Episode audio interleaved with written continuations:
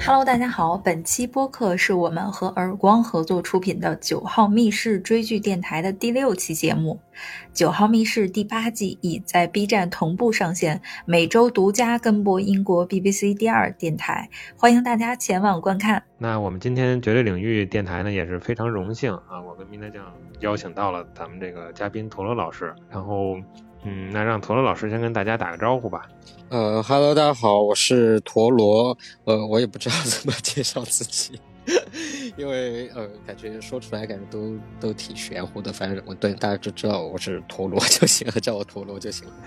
好的，好的，陀螺老师比较谦虚啊。然后大家可以多关注一下陀螺老师的作品啊。然后我这边呢，依然是来自二次元的老王啊，可能就住在您的隔壁。我是 Mina 家，今天我们聊的这部剧呀。每集的最后两分钟开始逆袭，让全网着迷。在豆瓣上九点二分，连续八年烂番茄百分之百好评。从未烂尾。九号密室 Inside Number Nine 是由绅士联盟成员的 Reese Charles-Smith 和 Steve Pemberton 自编自演的一部英国黑色喜剧。本剧每集分别讲述了一个独立的怪诞故事，每次呢都和九号数字有关。每篇必定出现同一只铜制的野兔雕像。第一季是从二零一四年一月二十九号开始在英国 BBC 第二台开始播出。每集长度差不多是二十八到三十分钟。两位主创是从之前他们一起合作的《封城记》中获得了本剧的灵感。本剧呢是在一个独立的房间内完成拍摄的，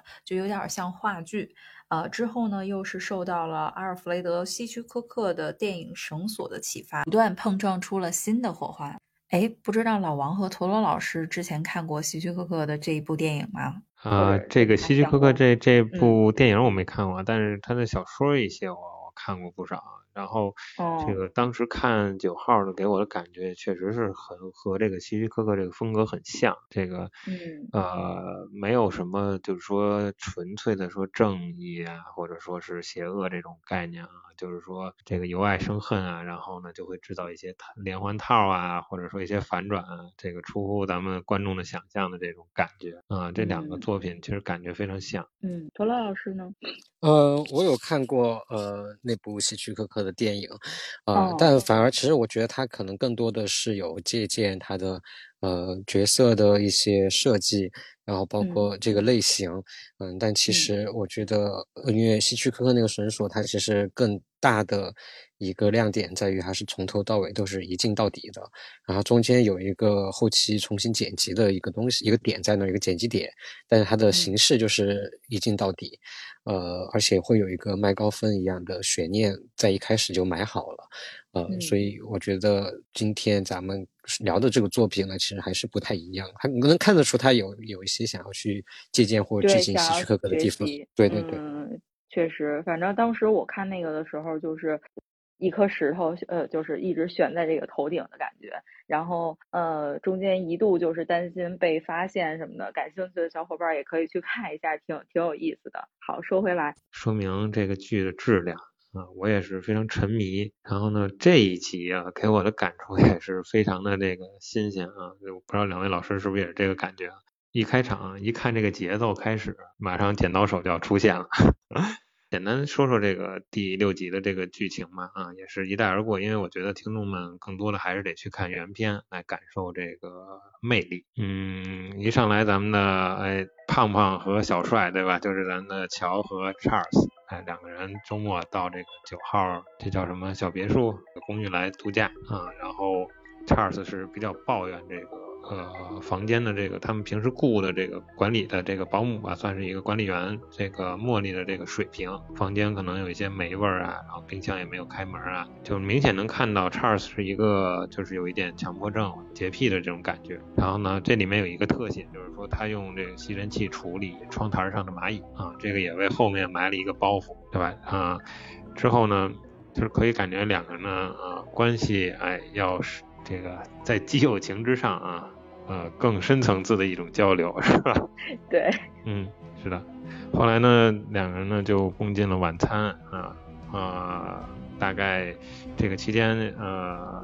乔呢去了趟厕所，然后呢，大家也能看到他的这个身体应该出现了一些问题。然后在他上卫生间的期间呢，有一个叫米克的电话吧打进来，打给乔，然后让这个。Charles 非常的不爽啊，有这么一个可以看到两个人并不是一个非常和谐的状态啊，也有一些这个小的可能吵架呀、拌嘴呀、闹脾气这种啊。然后晚餐呢，其实吃的也不是非常的顺，嗯，他们也争吵，然后 Charles 是直接把东西都收走了，然后乔还在跟他掰扯这个他说的这个俏皮话，这个押韵的问题，大概应该是。呃，是这么个意思吧哈，我要是有有有说错的，两位老师指出来啊。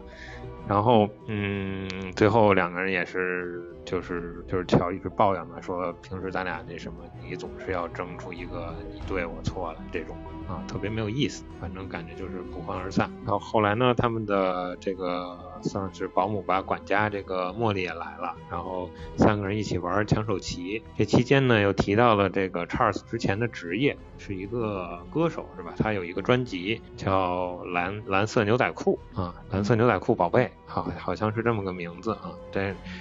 之后，这个两个人还乔和 Charles 还一起跳了这个当年的这个。音乐随随着这音乐的这个舞蹈，然后呢，三个人应该说，当时我觉得玩的时候吧，还是比较开心的，嗯，然后呢，这期间的那个茉莉呢，也是啊，有一个很很很精彩的独白，是吧，米娜讲？嗯，对，嗯，之后呢，跳了那个蓝色牛仔裤的宝贝，对对对，很很欢乐啊，而且这个时候。也可以，就是又展现出了这个两位演员的这个演技啊，这个在很多很多集当中啊，我觉得就是说两个演员绝对是有这个呃话剧演员的这个这个水平，就是演什么像什么。我感觉在 整个九号当中啊，这么多季里真的是，嗯。然后到了夜间呢，晚上的时候呢，这个乔说要送给 Charles 一个惊喜啊，呃，这个给他在浴缸里准备了一个。呃，身为男士，我也不是很懂啊，就是这是什么泥泥泥藻浴吗？这种啊，可能是保养皮肤的，是吧，米娜姐？对对对，是的。嗯，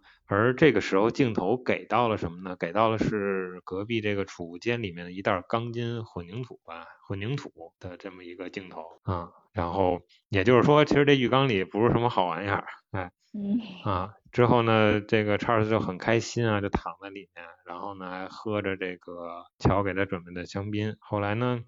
这个乔呢就呃慢慢查尔斯就就就就昏过去了。等他再醒来的时候，他这个已经已经凝固在这个浴缸里。然后呢，这个时候呢，这个乔就给他讲了他他为什么要这么对他，为什么要这么做，是吧？哎，对，嗯。然后到这儿就 可以请，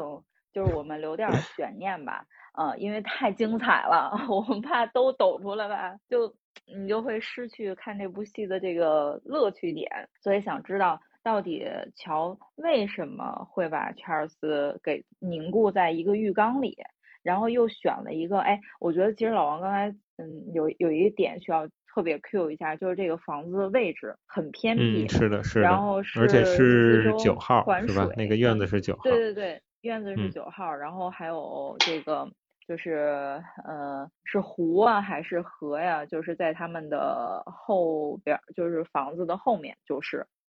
嗯，然后有很多蚊虫，嗯，然后对对对，所以对对，然后所以最后的这个结果呢，呃，就是这个反转留给大家可以去 B 站上面啊尽情享用。然后还有一点就是我刚才提到了，它每一集都会出现同一只同志的。野兔雕像，就我们也留一个悬念啊，就我们细心的小伙伴去看剧的时候，嗯，有没有这种一帧一帧看的选手 可以去看看？对，我记得好像，我记得好像有一集出现的特别的这个诡异，不是诡异，就是它是在一个沙发后边只露出了两个秃子耳朵，只有这么一个镜头。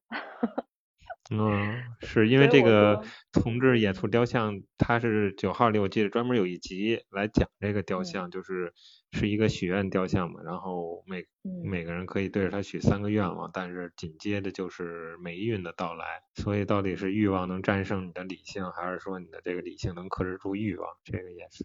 一个值得思考的问题。哎，那它是你许完三个愿望之后，这三个愿望才能开始实现，然后。完成了之后开始霉运，还是说我许一个愿望完成一个愿望，然后再许一个再完成一个，到三个都完成了之后才开始霉？呃，你许完一个倒霉就开始，有可能你就已经 over 了。嗯，是啊。是吗？哦，就他那个，我刚才还还想说，可可以卡个 bug，就是我 许到第二个就不许了。呃，但是他的这个拿到他的那个就是之前的这个人，呃，就是原始的拥有者啊，他的第三个愿望是永生，所以他并没有说被这个倒霉的运气。机智啊。对对，他并没有说 over 掉，嗯。话题有点远啊。要加前缀，因为要植物人的话也是永生啊。那但但是也 呃也不算永生，都已经变成僵尸了。对。哦，那也挺痛苦的。好吧，说回来，咱们这一集，这一集刚开头的时候是他们去到了一个很偏僻的一个房子，然后这个房子呢，呃，主要能去到的人就是他们那个 Molly，是一个八十二岁高龄的，算是女管家吗？还是就是帮他们照顾房子？其实是在不在的时候帮他们收拾这个房间，但是进门之后呢，这个 Charles 就一直在各种抱怨。但是我就觉得这好像很很眼熟的感觉，就是结婚多年的这种呃，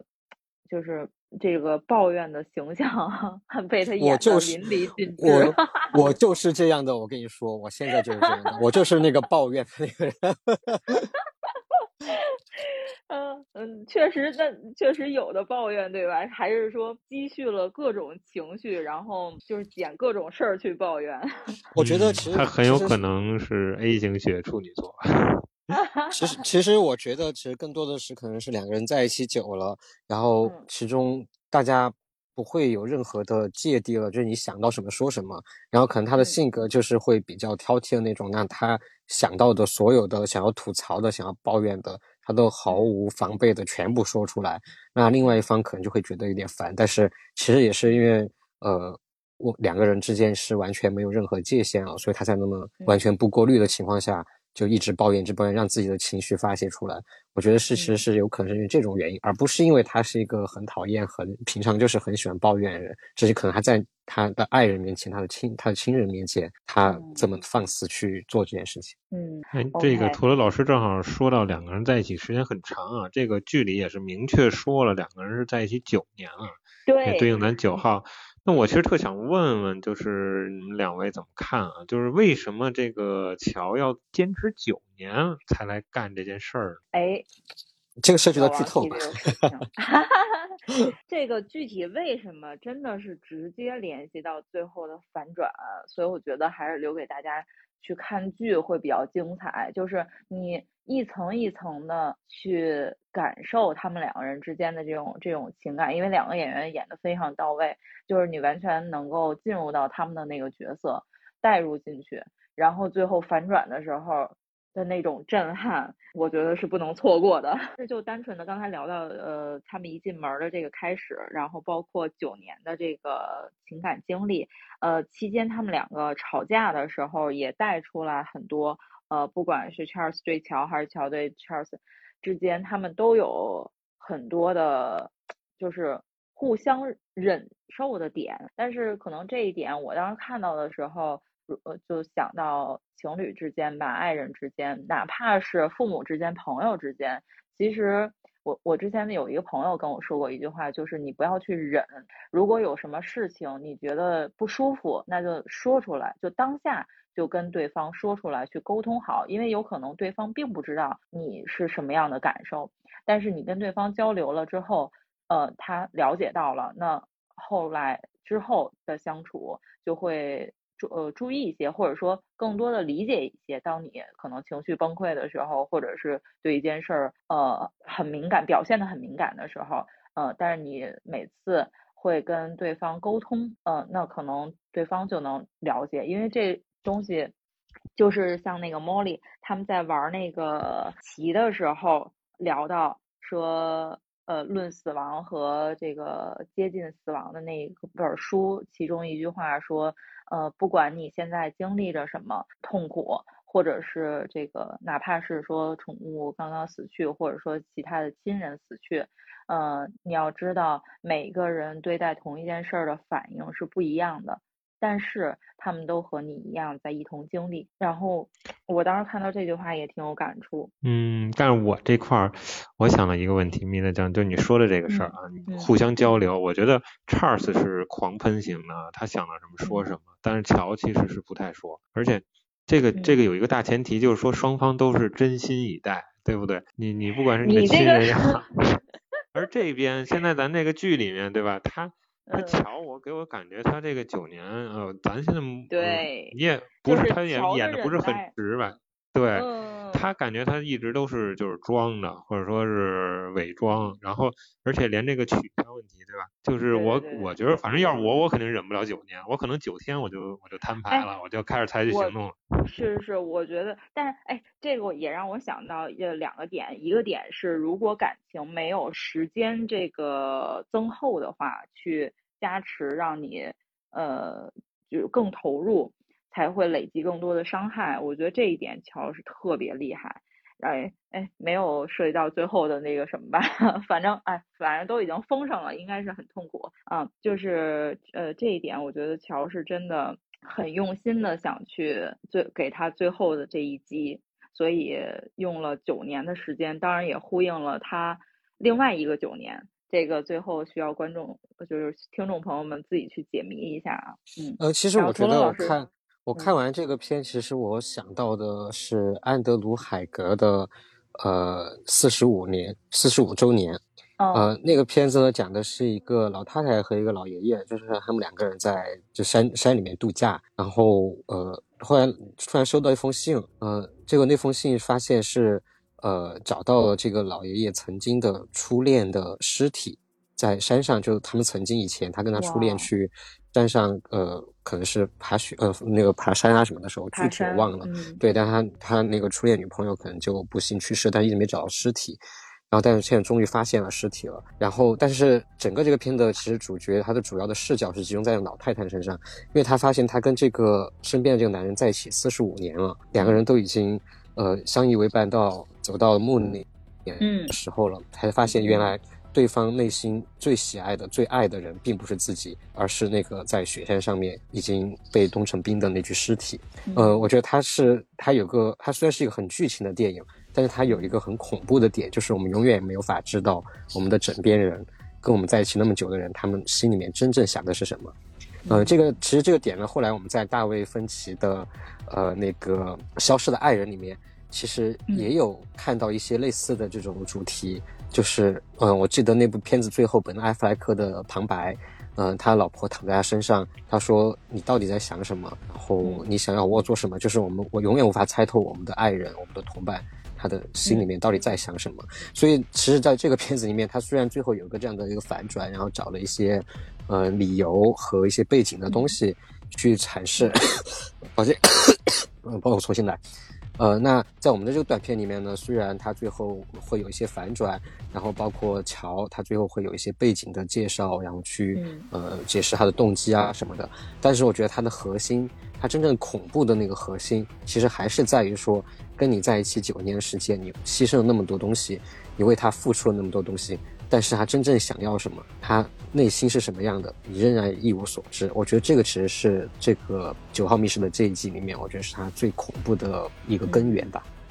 嗯，主要小隐藏的太好了。是的，而且就是连这个，还是刚才提到的这个，对对，这个我觉得真的是能咬牙忍，那确实也是不容易。然后刚才陀螺老师提到这个，让我想到了一个我小时候看的《青年文摘》里的文章，但。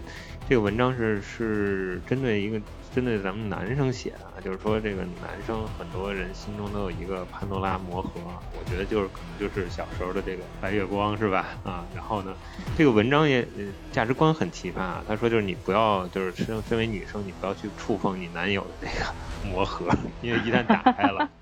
你可能发现他对他心中可能最爱的不是你啊，大概是这么个意思。我觉得跟那个陀螺老师刚才说的这个电影很像。就这种感觉啊，然后话说回来啊，就是然后我其实这个这个剧看完了，我还有一个就这一集啊，我还有一个想的，就是说，嗯，你作为一个就是有动机也好啊，你的动机我觉得你再正确再应该，但是你是否应该采取这个私刑？就是这种方式，这种惩罚别人的相对残忍的这种方式来来虐待啊，或者说 over 掉这个对方啊，我觉得这个也是有待商榷的，是吧？对，而且我当时看到最后的时候，可能就是柯南上身吧，说这个不会被发现吗？人发现了，这全是指纹啊！啊，我觉得可能这个乔也不，就这事儿完了，应该自己也就就就没什么什么没有遗憾了。啊，大概，嗯，但是就是说你这种事情是不是你说是是应该交给公权力来处理，还是说自己用私刑？两位老师有想法吗？就是你们要遇上这事儿，哎，你是自己就给他哦咔嚓掉了吗？还是？嗯，其实我觉得就是从情理上，从情感上，呃，我觉得乔的做法其实是可以理解的。就是我们其实有看到太多，呃，甚至有人可能亲手杀了你最爱的人，他可能都有想到有，比如能请到更好的律师，或者是有更好的关系，他都可以有办法逃脱出来，或者能等得得到一个比较轻的一个罪行。嗯，而在这个故事里面，其实说实话，他，呃，他想要他针对的那个对象，其实。嗯，并没有真正意义上的犯罪，所以他也没有办法通过其他方式去去达到他的目的。呃，我觉得问题就在于，对我觉得问题可能就在于这儿，所以说他只能通过自己的方式去把这个目的给达到。呃，那这就是情理上的，但是我觉得到这个。呃，九号密室这一集最后呢，其实这个反派到底是谁？他其实是反反转了。就是我觉得，呃，我很同意老王的说法，就是他到最后其实是最残忍的人。呃，可能，嗯，可能做错最开始做错事情的人是一个人，但是最后真的最残忍的、最冷血的、最无情的、最黑暗的，然后呃最可怕的人，其实反而是另外一个人。嗯，他其实有一个这样的一个呃。这一层的反转吧，就是一个反派的反派角色这么一个反转在，而且感觉是完全把他内心当中最阴暗的一部分展现出来了。我觉得呢，其实可以说一下，他把他封在那个，就是用混凝土把他封在那个浴缸里，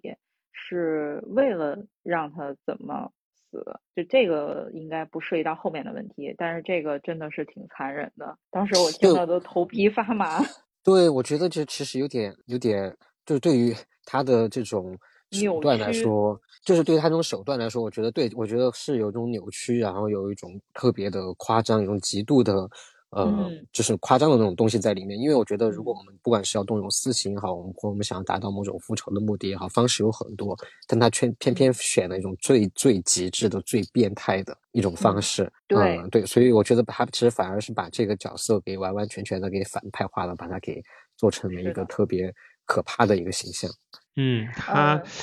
呃，这个对，刚才咱们其实也也提到了这个包袱啊，因为刚才给大家捋这个简单剧情的时候，刚开始 Charles 是非常讨厌这个窗台上的蚂蚁，然后呢，而这个当他被乔封在混凝土里之后呢，其实乔就是在窗台到浴缸啊，到他这个这个脑后这一片都是撒了蜂蜜。啊，这个好像在做晚餐的时候也特意给这个蜂蜜罐一个特写啊，当然这也符合九号的这一贯的尿性哈，就是非常的这个需要的道具都会提前给。对 对，然后就呃，乔给出的解释就是这是一个是是是曾经一个帝国的一个这个酷刑是吧？啊，就是把这个小的蚊虫啊招过来，靠这个蜂蜜和牛奶招过来之后，然后来啃食啃咬这个叮咬这个。被害人啊，受刑人，对对，他们是把这个蚊虫招过来之后，呃，在他身上，就是而且当时那个 Charles 是被呼在那浴缸里的时候，脸上还敷着面膜，然后他那个面膜不是女生平时用的这种，呃，什么补水这种面膜，它是呃用的麦片和蜂蜜什么类似这种混合自己自制的面膜，然后敷了满脸，然后中间听那个呃乔。讲这故事的时候一流眼泪，然后乔还帮他敷面膜，继续敷，然后，然后就等于是把这些蚊虫招过来之后，在他的头部除了叮咬以外，还有把他们的卵产在这个这个这个 他的皮肤上，然后招来更大的呃老鼠啊什么这一类，因为他们那儿也有老鼠，就是也之前也提到了，就是这句特有意思的点，就是他之前讲过的一些小细节，如果你没有这个。呃，就是离开认真看的话，你发现到后面它反转的时候都能用上，就是前边都是敲黑板的地儿，然后最后一下就都给你集合到一起。为什么要做这些？包括他，呃，就是乔把 Charles 封在那个浴缸里之前说的那一段话，说，啊，你还记得之前我们约了那个泥浆护肤的那个项目，但是因为事儿没去了吗？然后说你你一直想去。就我觉得，真是那个时候他就已经 有这个部署，要做最后的这，就是要把它用混凝土封在浴缸里的这件事儿，也是挺有。想想就觉得后怕呀，细思极恐，这不能再捋了。啊，咱们聊点聊点别，聊点真爱的话题吧。就是越聊越黑暗啊，开始往这个西方的恐怖片上走。对对对，反正就是能看到对巧用，因为当时我看到这个结尾的时候，一下想到像那个韩国拍那个《亲切的金子》，嗯，对吧？是那个那个最后结局的时候也是挺狠的了，我觉得。但是现在想想，对比这个，也算是给了他一个痛快了。真的是，好歹就是当时虽然人多点儿吧，但是最后还是给了个痛快。这个他不是说当时有一个传说中有一个人被实施这个呃刑罚的时候坚持了十七天吗？嗯，太可怕了。是的，确实。所以刚才我才提到这个问题，就是说这种用私刑，而且这种手段，我觉得他其实如果说他就一命偿一命这种也 OK，对吧？嗯，对。但是最开始我看的时候，就一上来两个主人公这种相处的模式，我还说我说哎呀，真是，就是可能同性是真爱的那个感觉。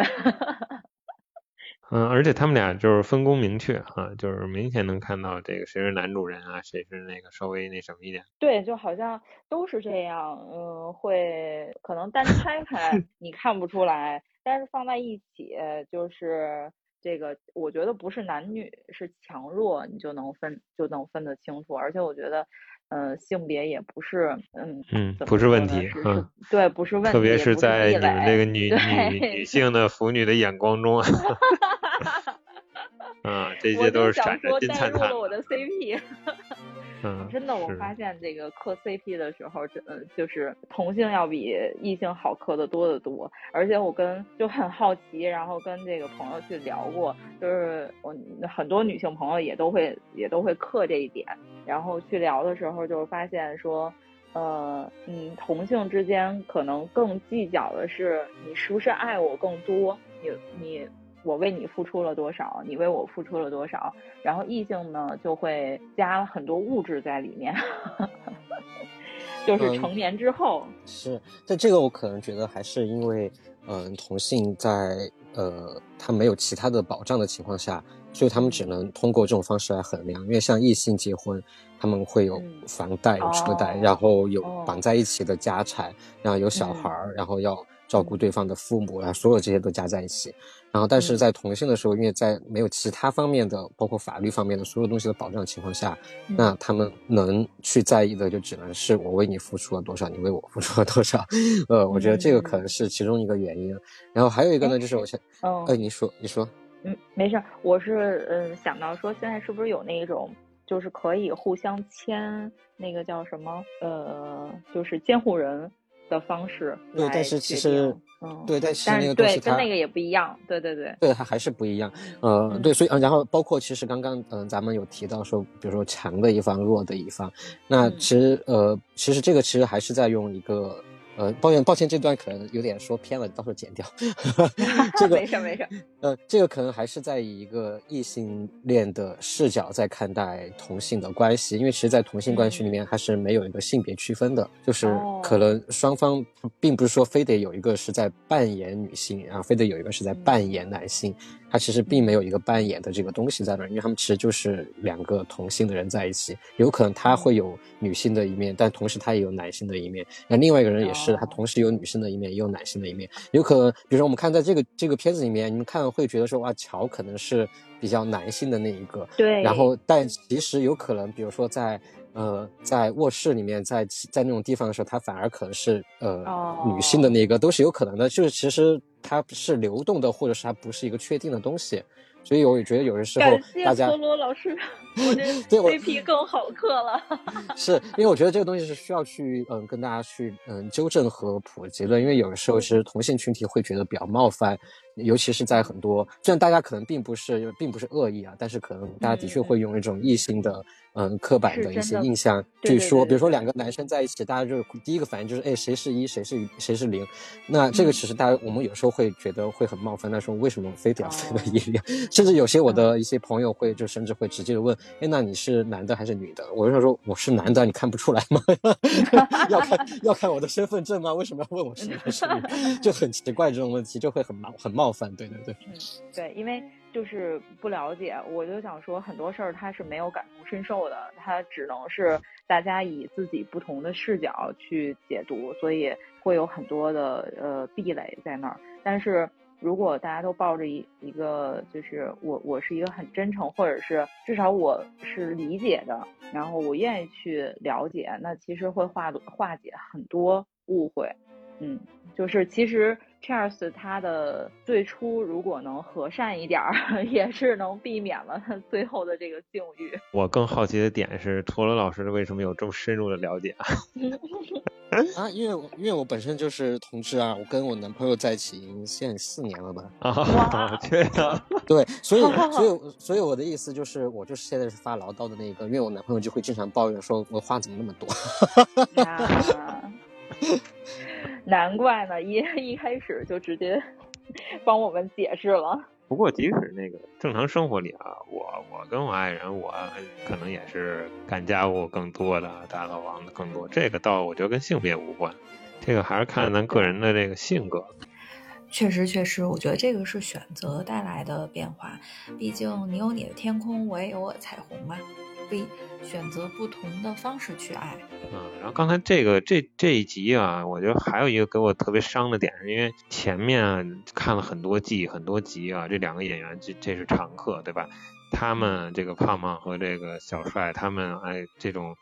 感情有特别特别好的时候，包括我记得有一集两个人是一个一对喜剧演员吧。后来这个这个胖胖已经去世了，然后两个人最终也没有完成一场最后的演出。特别遗憾，就那种就让人泪奔的这种场景。然后到了这一集啊，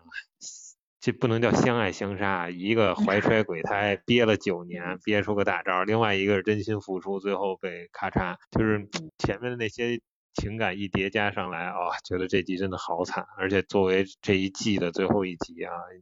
可能下一季要等到二四年，虽然已经预定了，但是你要还等很久啊，就觉得愈发的觉得比较凄凉。确实是，而且中间有一段是那个呃，乔他不是呃那个得癌症了吗？然后查尔斯他们在一次争吵当中，然后查尔斯说：“如果你觉得我每次跟你吵架就是为了离开你，那我可以告诉你，绝对不是。”嗯，然后那个乔就一下子眼神什么的。就特别温柔的那种，然后看着他说，嗯，就就就是就盯着他，然后那个查尔斯就说，我绝对会坚持到最后。那会儿还挺感动的，然后给最后的反转也是铺垫的。对，但这集其实大概可能能能猜到一些，啊，但是。嗯，就是最终迎来的时候，还是而且这个手段，嗯，真的是没有想到。嗯，呃，我看这集的时候，我特别因为这个最开始我们提到了希区柯克，就是我觉得我小时候的时候，嗯，那小时候那个时候还有书城，现在应该没有太多书城了，因为现在大家都不看书。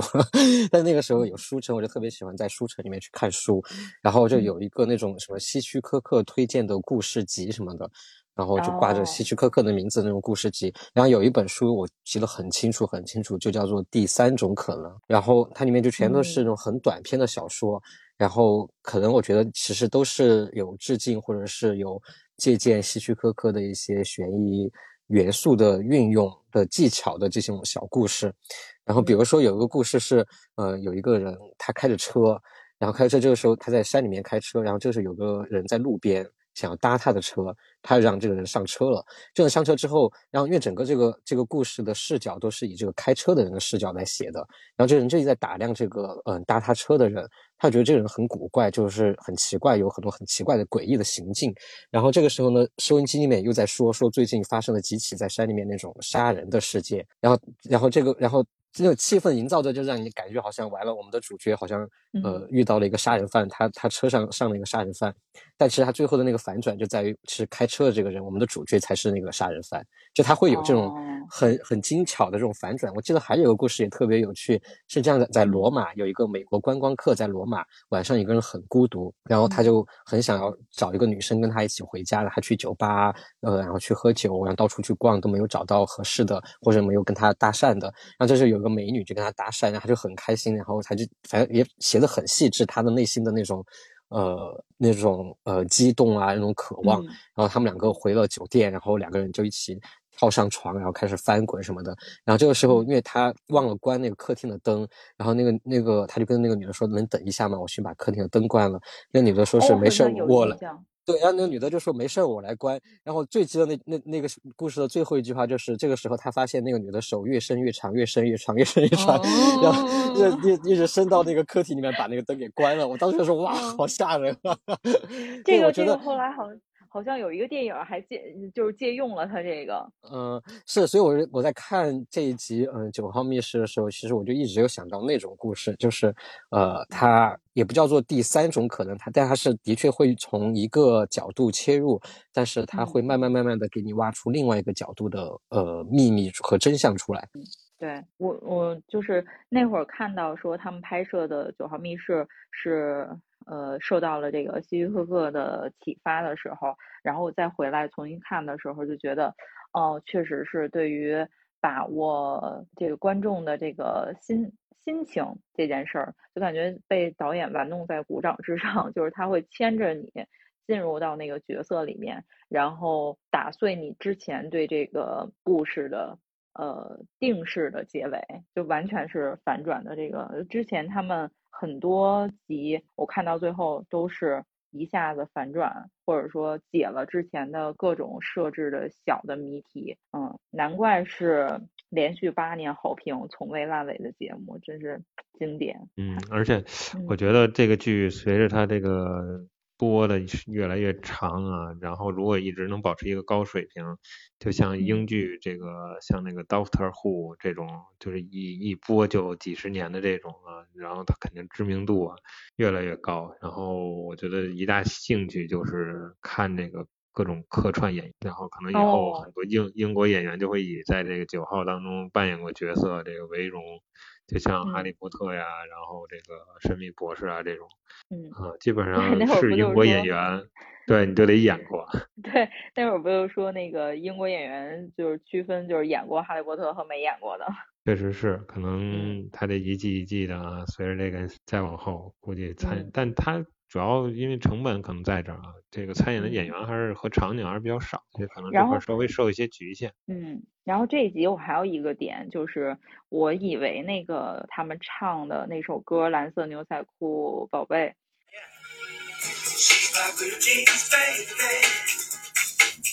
She's got blue jeans, baby, baby. She's got the bluest skin, she's got the bluest eyes, and she has my eyes on my eyes. 是会有什么致敬啊，或者是联系？然后还特意去搜了一下，只是找到了一个叫《蓝色牛仔裤》的意大利经典电影，但是看了之后觉得好像联系不是很大。嗯，也是可以留给听众朋友们，有这方面音乐方面的大佬可以去找一下，是不是？哎，有什么特殊的设置？嗯，对，大家也可以积极的在咱们的这个评论区进行互动，包括这个咱们的小兔子啊，然后在咱们的这个 B 站啊这个视频下都可以发表自己的留言。然后再一个就是陀螺老师这块儿哈，也是即将这个迎上新的旅程，是吧？是的，是的，就感觉说新的旅程，感觉好像是一件特别 特别盛大、特别盛大的事情。因为就我们因为呃，我跑了十年的戛纳电影节嘛，就一直是以记者和影迷的身份。那到包括大家如果在 B 站上搜“陀螺电影”，然后也可以看到我之前在为戛纳电影节做的呃一些视频、一些 Vlog 什么的。呃，所以今年呢，有自己制片的第一次，而且还是第一次担任制片人的一个小短片，然后入选了戛纳电影节的影片周的短片竞赛，所以就还是挺开心，今年终于也不是。也不要换一个身份吧，就可我还是会以媒体身份去，但同时又有另外一个身份，所以我觉得对我个人而言意义挺大的。但是其实并没有什么，因为我不想太吹嘘这件事情，因为别人会可能会想说有什么大不了的，又不是长篇，因为毕竟，嗯，我们知道主竞赛，然后包括一种关注单元，然后都有。呃，大家都很期待的一些华语电影，嗯，长片作品，所以我们这个其实小短片，呃，也不是那么的重要。只是我觉得对于我个人而言，我是觉得挺有意义的。对我们到时候去戛纳电影节的时候，呃，我们每天还会更新播客啊什么的来聊每天发生的事情、看过的电影，那大家也可以到时候关注一下。啊，非常期待，嗯，真是是的，期待期待拉满。但是很多短剧就是。小短片儿其实很经典，我记得那会儿是那个叫调音师，呃，特别震撼。然后还有曲面啊什么的，都是很短的时间，但是他就是已经把故事或者说当时要展现的这个某一个情感点，呃，展现的非常，就是让观众的感觉已经非常的深刻了。是，其实咱们今天聊的《九号密室》，它其实也是一种短片的。呃，对这种形式在做，因为它每一集其实都是一个一个一部小电影，那其实它其实就是也是一个短片嘛。对，是的。最后我们再来总结一下这个几个问题啊，乔到底是直的还是弯的？他真的爱 Charles 吗？那为什么最后又用这么残忍的手段把他封在那个浴缸里，让他痛苦而亡？这个精彩的结尾，请大家移步 B 站。那么以上就是本期的全部内容，下一期九号密室追剧电台将会在播客朋克推出海龟汤特别节目。一起猜九号密室海龟汤，欢迎大家继续收听，一起追剧。